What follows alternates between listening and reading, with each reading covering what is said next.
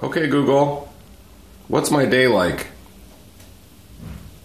Hello, Bryson. The time is 7:44 a.m. The weather in Park Ridge currently is 21 degrees and sunny with a high of 37 degrees. Your commute to work is currently 39 minutes by public transit. By the way, Disney's live-action Beauty and the Beast opens today. In this version of the story, Belle is the inventor instead of Maurice. That rings truer if you ask me. For some more movie fun, ask me to tell you something about Belle. Have a good one. Here's the latest news from NPR News Summary at 7 a.m. today. 呃，相信很多人已经听过这段录音了。这是美国的一位 Google Home 的用户发在他自己的 Twitter 账号上的。嗯，Google Home 是一个类似 Amazon Echo 的智能语音助理硬件设备。呃，你可以用语音的方式跟他交互，呃，问他各种各样的问题，让他帮你打理行程，帮你购物，帮你控制。家里的各种电子设备等等等等，那么相信大家也已经听出来了，刚才这段就是 Google 在试图为 Google Home 这样的产品注入广告的一个尝试。我们知道这个广告是 Google 应该说是可以说是唯一的商业模式，也是为它带来了这个无数的利润的一种东西。那么这件事情最近在网上闹得不可开交，因为这个语音，按照有一位这个文章作者的说法，语音。输入界面，语音的输入输出界面，它的带宽是非常有限的。呃，换言之，你如果切断了语音，然后往往往里面插入广告，它所造成的这个破坏性影响是远远大于你加一个哪怕非常大的 banner 在你的页面上，或者是你把整个手机屏幕一半的这个空间都用广告占满。呃，往语音里插入广告，相当于是把整个屏幕用广告遮住，而且你。还没有办法通过点一个叉把它去掉。你点了叉之后，可能你要看一个倒数十秒钟，这个广告才会消失。呃，你愿意接受这样的广告吗？如果你对所谓的 Voice First 的未来真的有兴趣的话，这是必须要考虑的问题。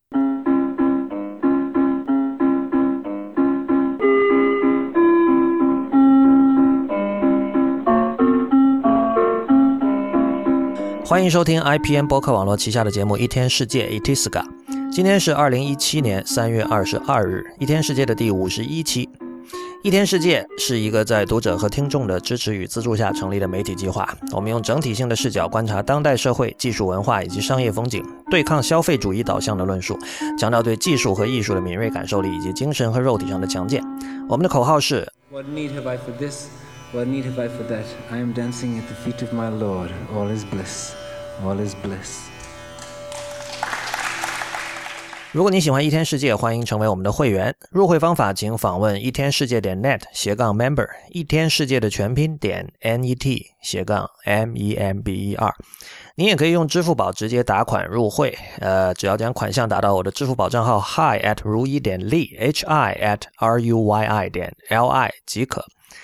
请别忘了在添加备注栏注明你想用来接收会员通讯的邮箱。年付会员三百四十元，月付三十四元，年付有八五折优惠。我们的网址是一天世界点 net，请大家使用泛用型播客客户端订阅收听，因为这是第一时间听到一天世界以及 IPN 旗下所有播客节目的唯一方法。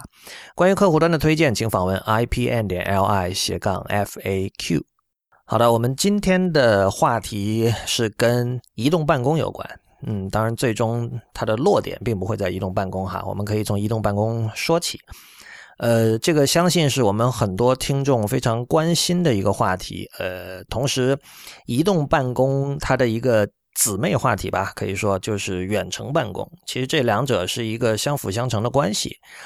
嗯，首先我们要说的是，移动办公是一种生活方式，因为移动办公很可能意味着你不需要通勤。呃，或者对于很多人来说，可以不通勤是移动办公的主要的一个目的吧。嗯，但是这种不通勤会带来很多可能，就如果你现在是一个正在考虑我要不要移动办公的人，你可能会一开始你想不到移动办公能给你的生活方式造成什么样的影响。比如最简单的一点就是说，你每天消耗的卡路里会少。呃，这个是我 在移动办公很多年之后才意识到的问题，就是通勤是很累的，就是上下班如果坐地铁是很累的。啊，呃，时间上还有这个精神上的消耗，然后那还有步行哈，就是这似乎你在哪个城市了。比如说，你如果是在那种非常适合步行的城市，比如纽约或者东京，那么你每天的通勤自然就会，你的计步器上可能就会积累个上下班积累个四五千步都是有可能的。其他城市可能不太一样，但是总之上下班所消耗的卡路里，如果你选择了移动办公之后，这块就没有了。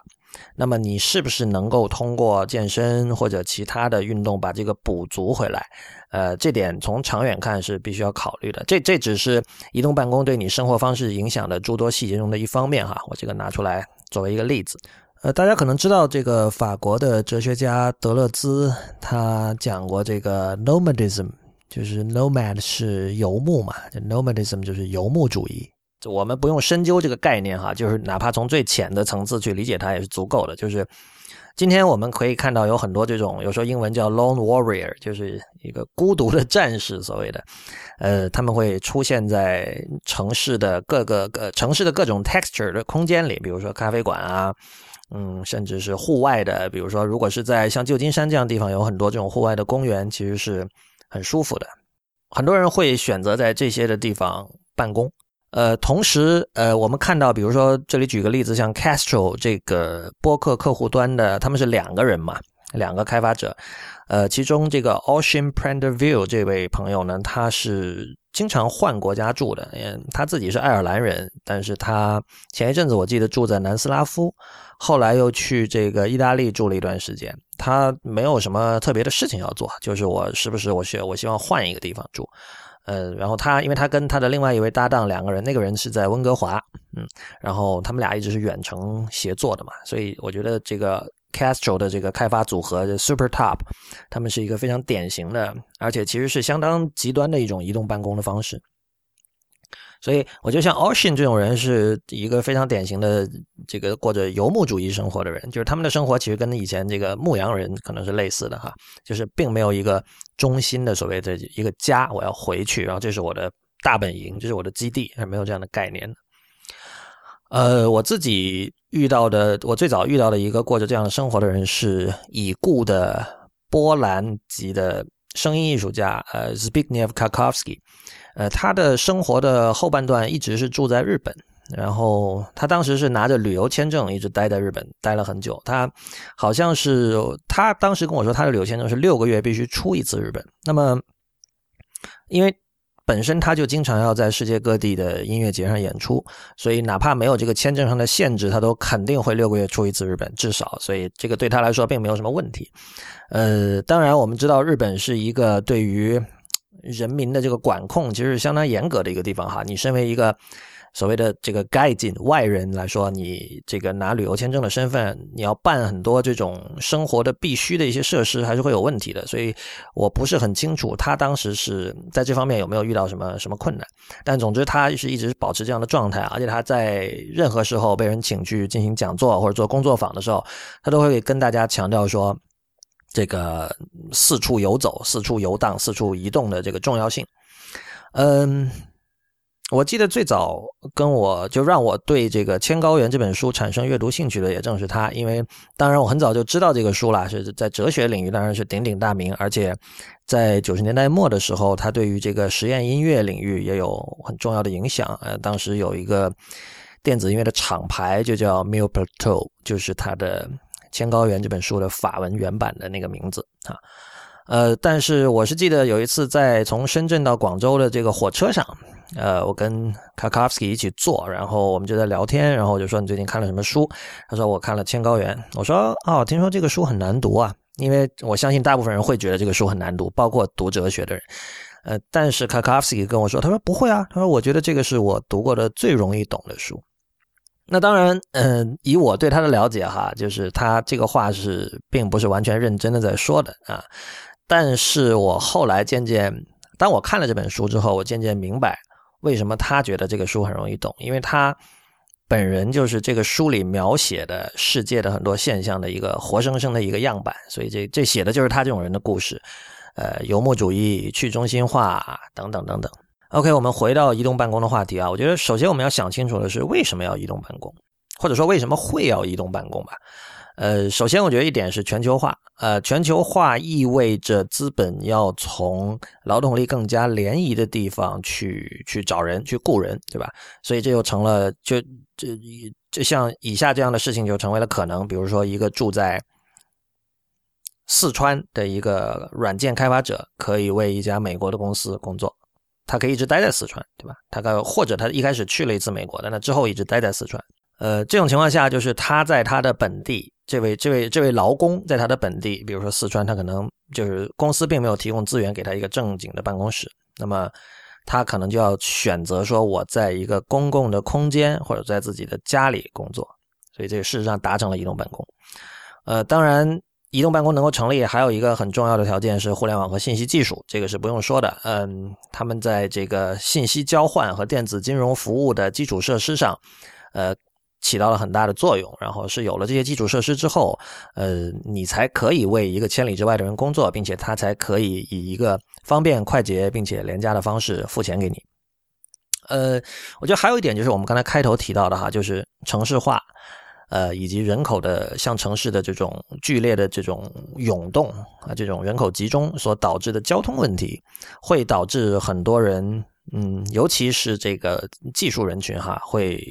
不愿意花时间通勤，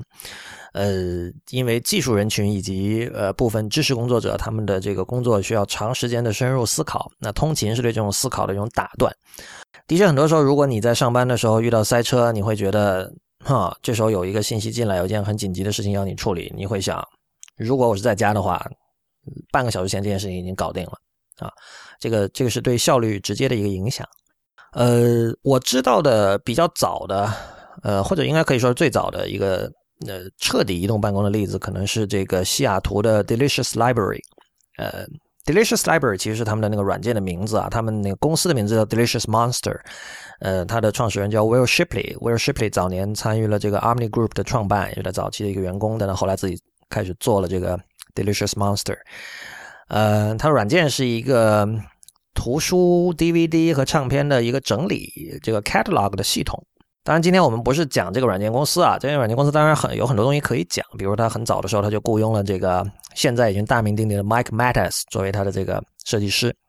但是我记得很清楚，至少在零三零四年的时候，Shipley 他们已经是这个在西雅图的某个咖啡馆里办公的了。当然，他们把这这件事情就写在了他们的网站上啊，应该是。非常自豪的一点，当然他们是一个文型公司，他们当时我记得只有三个人，现在似乎似乎只剩下 Will Shipley 自己一个人了啊。呃，另外像我以前在做糖茶，也就是字节社的时候，我们这个团队大概十几个人，我们也是采取移动办公的状态，我们大部分时间会在咖啡馆，然后和自己家。那么我当我们聚集到咖啡馆的时候，往往就是开会。呃，我记得当时很有趣的一个例子是，有一次我们的设计师和程序员还有我们，我们坐在一起，呃，设计师要给我们看他刚出的一个稿的时候，呃，我们都是用 Dropler 的，就是我我们是面对面坐着，但我们都不愿意站起来走到对方的屏幕上去看，就宁愿他发一个 Dropler 的链接，我们在这边打开看，然后一边两个人各自看着自己的屏幕，然后互相讨论。呃，因为我想这个肯定很多人听了会觉得感同身受啊，因为一方面可能你自己的屏幕不太愿意让别人看，你不知道屏幕上还有什么别的东西。那相对的，就是你也可能会，如果你比较重视礼貌的话，可能你也不太愿意去，就是去去侵入别人的领地去看别人的屏幕。所以当时我就觉得这个这个事情很有趣。平时我们都是远程的，但现在我们明明已经坐到了一起，但是我们还是。没有在 在用三次元的方式在工作哈，那这里就不免要牵涉到一个问题，就是说咖啡馆或者说公共营业场所和那种专门为了移动办公人群准备的，也就是所谓的联合办公空间 （co-working space） 呃，这两者之间的比较。嗯，首先为什么要去联合办公空间办公呢？这个。我觉得要区分经营者所声称的目的和实际目的。呃，经营者声称的目的永远是说是在打造人脉，呃，就是你并不是来用我们的办公室资源，当然这也是很重要的一点。但是你在这里更重要的是，你可以遇到志同道合的人，我可以帮你们连接创业者，我们是起到一种催化剂的作用。我们经常会搞一些分享会，然后你缺一个人，可能你在这里就会找到这个人，或者你有什么想法、什么点子，可以一起做一些事情，你可以碰到这样的人。我不知道这种生成的目的，呃。最终实现了多少？我我个人觉得这个效果是比较存疑的哈，因为就是到了最后，这个有点像，比如像这个 Uber，呃，这样的公司，就是共享车辆的这个使用这样的公司，他们一开始都会说。我这并不只是为了帮助你通勤，同时我也是说大家可以 share 一个什么样的东西。我以前在上海遇到过 Uber 司机，他就说：“哎，我们开这个并不是为了赚钱啊，这就是我们是这个大家可以认识一下同城的人是吧？以后有什么事情可以帮忙。我们有很多什么微信群啊，Uber 司机的微信群，有时候跟乘客未来可以甚至做一点事情啊，什么什么。但是但是后来你知道，慢慢的就是其实大家用 Uber 都是为了能够尽量快、尽量便宜的到达自己的目的地嘛。所以我。我的感觉是，联合办公空间也有类似的一个，就是目的和最终的实际效果之间的一个一个断裂吧。我感觉联合办公空间的实际目的，最终呃很重要的两点就是稳定的 WiFi 以及插座。呃，首先现在在咖啡馆，你要找到这个稳定的 WiFi，并且是这个对 VPN 以中国来说啊，对 VPN 友好的 WiFi 和快的 WiFi 已经不容易了。然后你又需要有比较好的插座，对吧？不是那种你把那个。充电器那个那个很大的那个白色的块插上去之后会掉下来的那种插座哈，同时你可能还得面对这个咖啡厅经营者这个觉得你这个蹭网的这有蹭网的嫌疑投来的白眼哈，当然这种情况在中国其实并不是特别的普遍啊，呃，但是就是我觉得你如果是花了一点钱去联合办公空间来做这些来进行移动办公的话，这些问题都已经没有了。那么我们说，呃，联合办公空间，我不知道现在国内还有没有，因为以前上海是有新单位，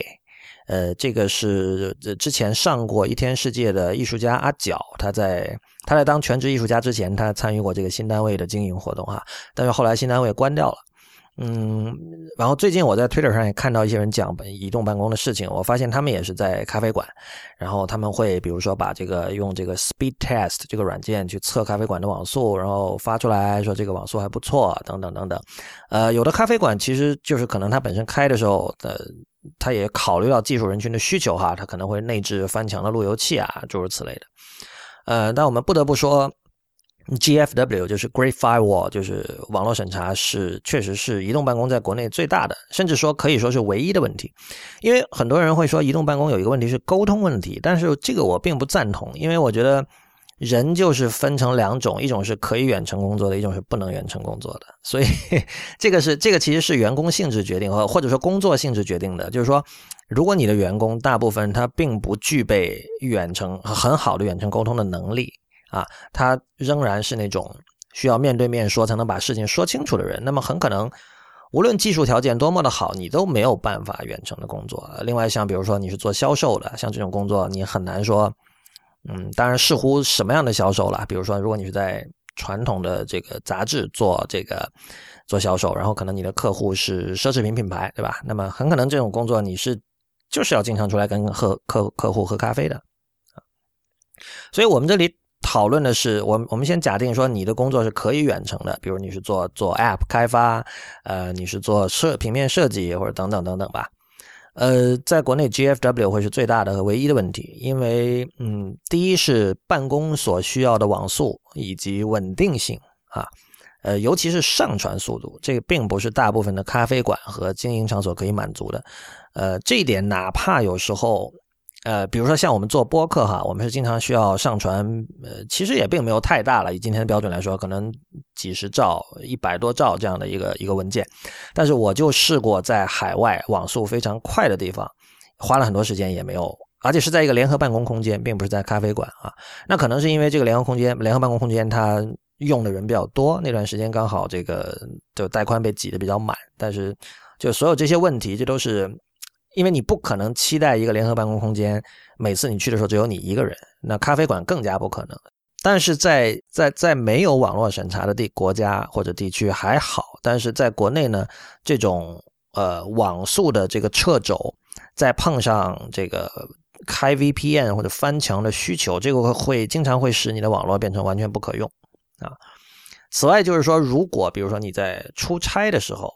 就如果你是那种，你比如你们公司并不是在每一个城市都有分公司，或者你本身就是一个自由职业者。那么很多时候你会要依赖酒店的网络，但是酒店的网络经常是不稳定的，嗯，同时可能是不安全的，比如它的 WiFi 是没有密码的，那么这个时候你可能为了安全就要开 VPN，那么这时候它的速度也是无法保证的，呃，同时呢，越来越多的酒店现在不提供有线网络了，就是如果有专业需求的人一定知道哈，就是有有线网络的时候，肯定用有线网络是更安全而且更稳定的，因为你不会。呃，处在一个并不安全的 WiFi 环境下，暴露在这个有可能出现的这个潜在的这个 hacker 的这个成为他们的攻击目标。嗯，另外一方面，这个有线的网络会相对的稳定，速度也会相对的快啊。但是现在酒店提供有线网络的越来越少，因为平心而论哈，就的确就是你现在买新买的 Mac，你是。没有网线口的，就是有多少人还会花一两百块钱去再买一个这个 Thunderbolt 的网线口，就是为了这个用的，是吧？所以可以理解酒店这样的这样的想法，但是就是，呃，这确实对真正有这个相对专专业和准专业的移动办公需求的人造成了很大的问题。所以，呃，说了这么多，想说明什么哈？就是之前看到就有人讲说，这个全球化造成了这个资本的。资就是资本现在已经可以很自由的流动了，但是其实人的流动还是有各种各样的问题。当然，我们知道最直接的问题可能是签证的问题，就是你，呃，尤其我们作为中国人，我们要去很多地方，我们要办签证啊，呃，但这个问题还是可以克服的。呃，虽然会有各种各样的附加条件哈，但它仍然是一个可以去做的事情，而且很多人在做的事情。但是像我刚才提到的，比如说哪怕你在一个城市里，你要你要选择移动办公的这样的一种工作和生活方式。都会有各种各样的技术问题，呃，会会直接降低你的工作效率，甚至在很多时候会导致你的工工作完全无法进行。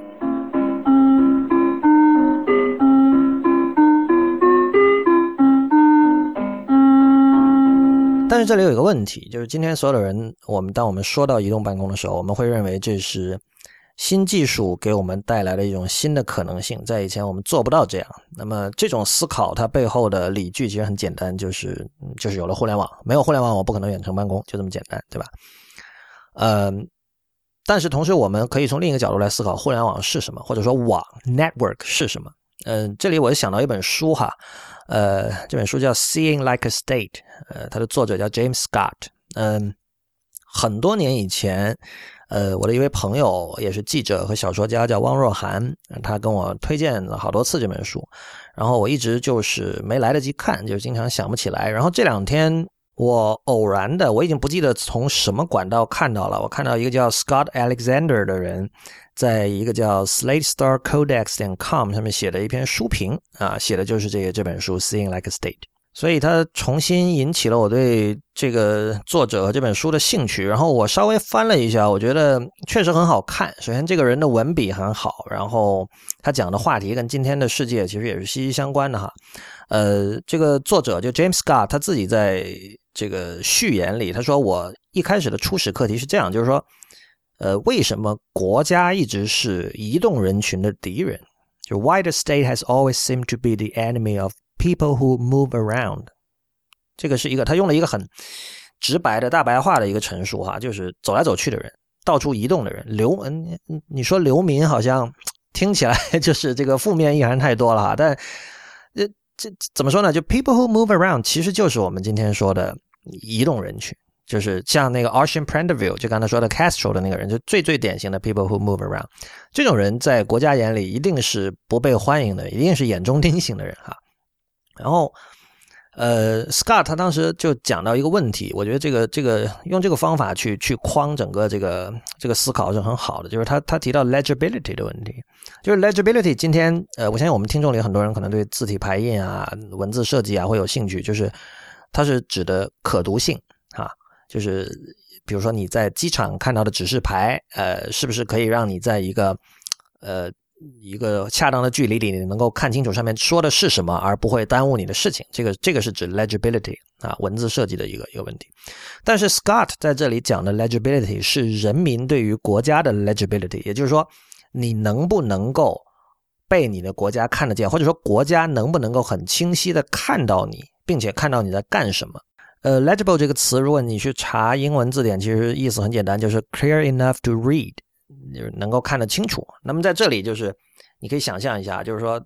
一个国家下面有这么多人，就你作为统治者，你要怎么能够看清楚这些人？这其实是一个很大的、很复杂的一个一个一个设计、一个工程。呃，然后 Scott 他整本书其实是讲，就是说，比如在前现代，呃，人民对国家是完全没有 legibility 的，它的可读性是很糟糕的，是看不见的。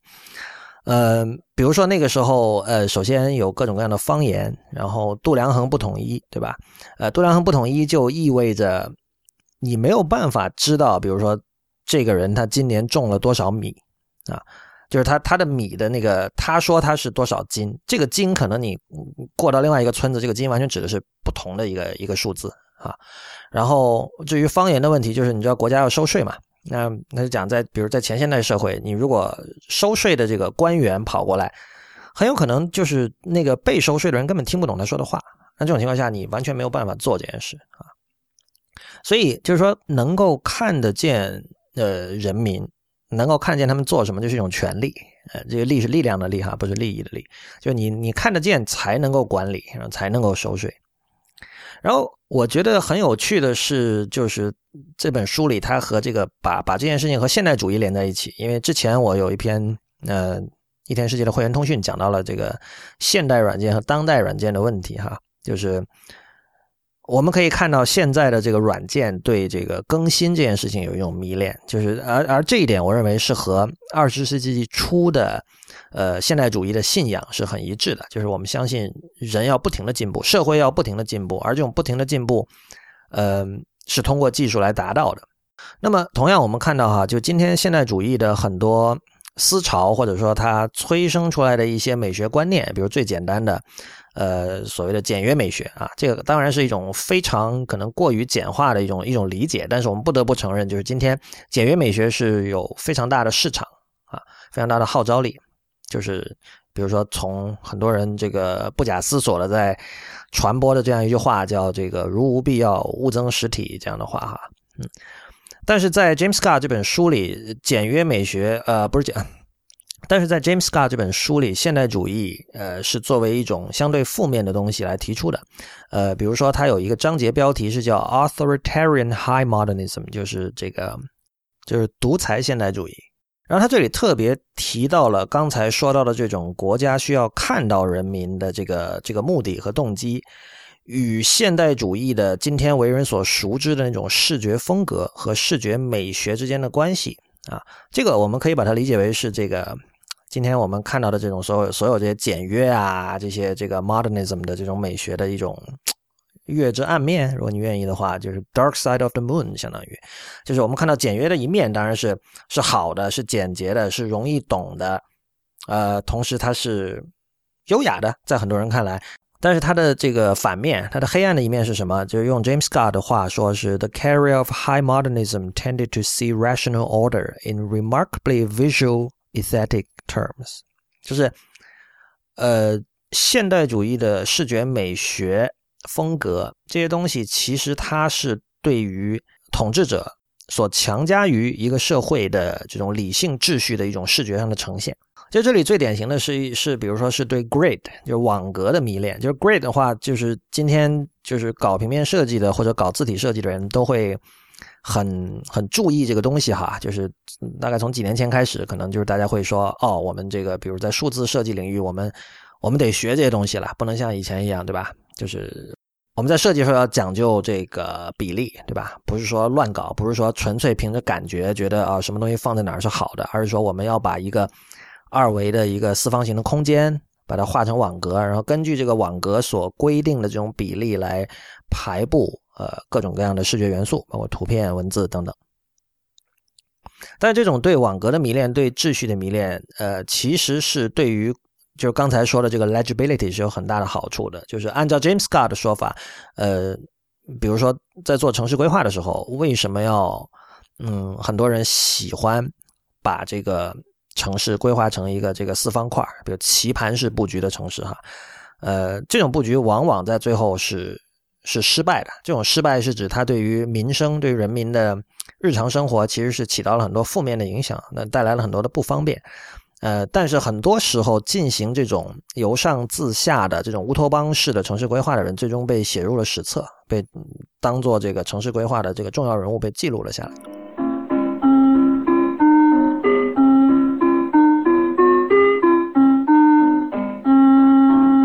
呃，我想刚才说到这些，就对于中国人来说，应该是非常熟悉的哈。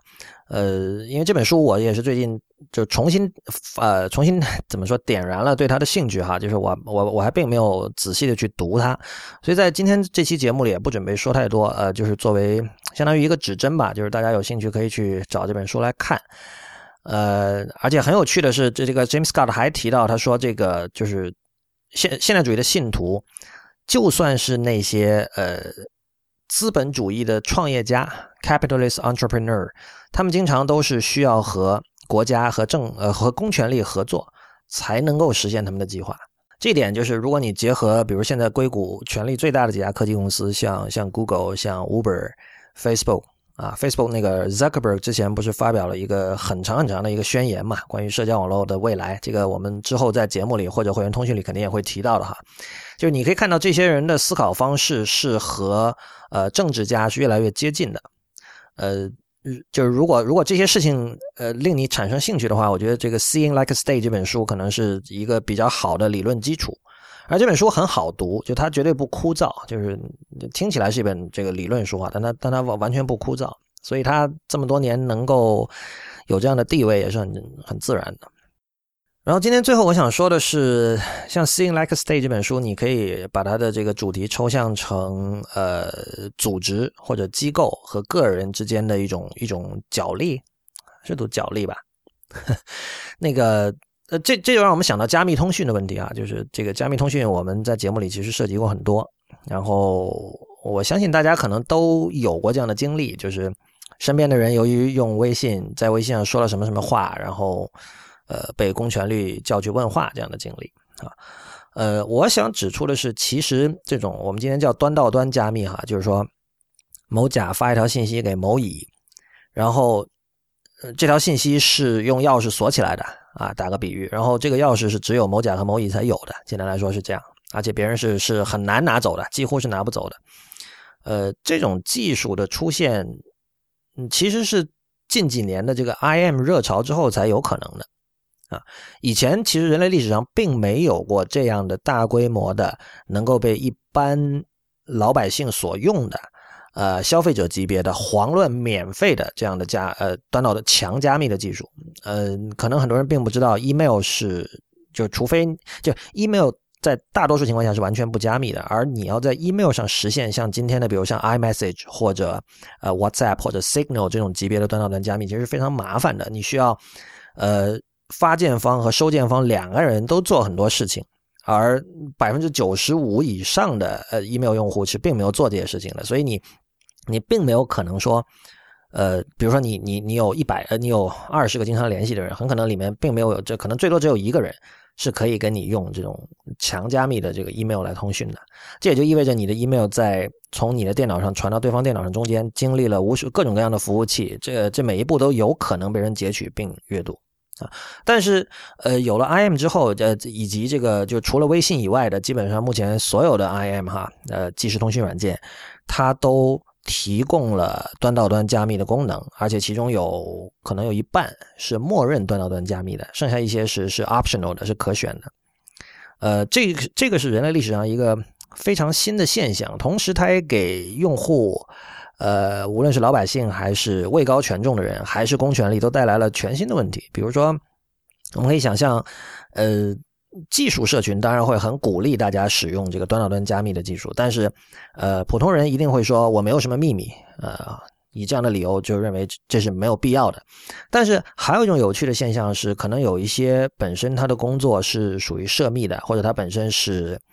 富可敌国的人，或者他本身是很有权力的人。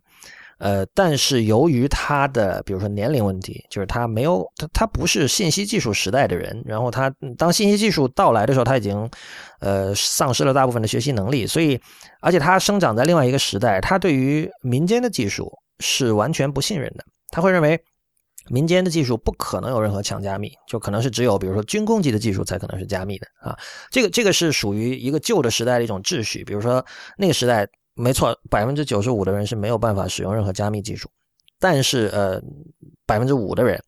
他可以使用非常安全的，比如说专线啊什么这样的技术，对吧？呃，这里有一个比方，有个比喻，就是像，比如像那个现在叫 G Suite，呃，以前是叫 Google Apps，就是 Google 面向企业客户推出的一套这个办公软件，就是它是 hosted 啊，就是放在 Google 的服务器上的 email，呃，这个日历、通讯录等等等等。那早年的时候，有相当多的企业客户是不愿意或或者说不敢就用这套东西的，因为就是当然这里原因很复杂，但其中之一就是说。我怎么可以相信我的商业机密放在 Google 的服务器上？但是后来，大家渐渐发现，就是你的这些东西你交给 Google 去管，因为他们是比你更懂的，他们才是专家，就往往是比你自己这个公司内部的所谓这个 IT 技术支持部门要好得多的。呃，同时也会便宜很多。所以，呃，从这个加密通讯这个角度来说呢，呃，也有类似的现象，就是今天的民用的通讯技术，比如像 iMessage、像 WhatsApp、像 Signal、像 Wire。呃，他们提供端到端加密，有可能是出于竞争关系，因为就是呃，比如说一家提供了之后，别家就是说，那你有我也得有，对吧？每家现在都会把这个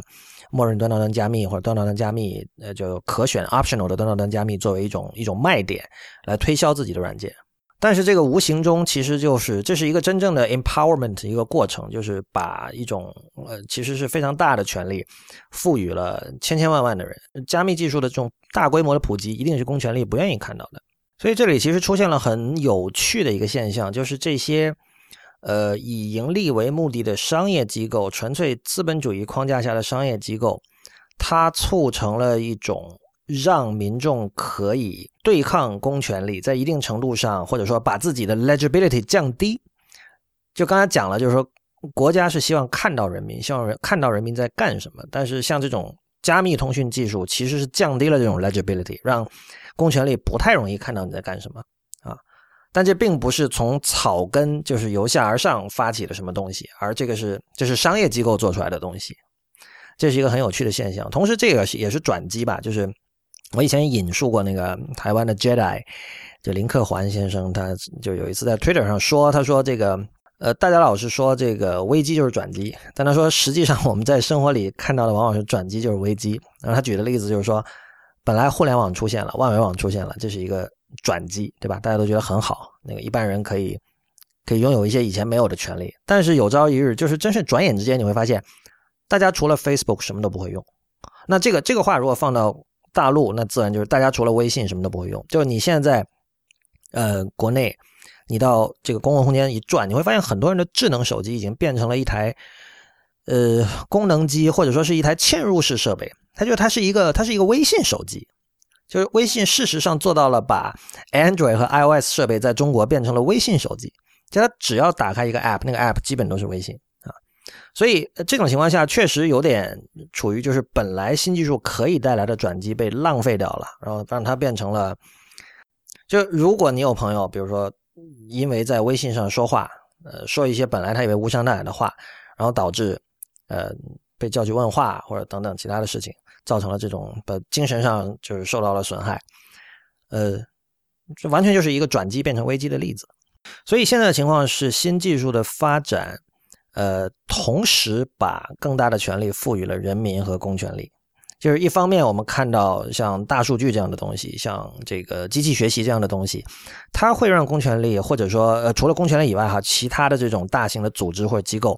会越来越多的了解我们的方方面面，很多时候可能是一些连我们自己都并不了解的东西，这一点会让很多人，呃，尤其是关注隐私的人会感到不爽或者感到感到危险，但同时技术也为普通的民众。就是真正的草根赋予了新的可能性，所以这里这里是有一个一个拉锯的一个过程。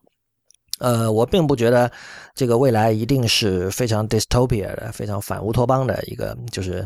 人会完全被一个巨大的 grid、一个巨大的网络控制的这样一个未来。但是这个的前提是取决于，呃，作为一个个体，你有没有去抓住新技术带来的转机。呃，当然从具体的层面提醒一下，因为之前呃，Wiki Leak 发布的一些这个关于 CIA 的某些这个 hacking 手段的一些消息哈，被一些媒体误读了。他们提到说，他们有能力绕过这个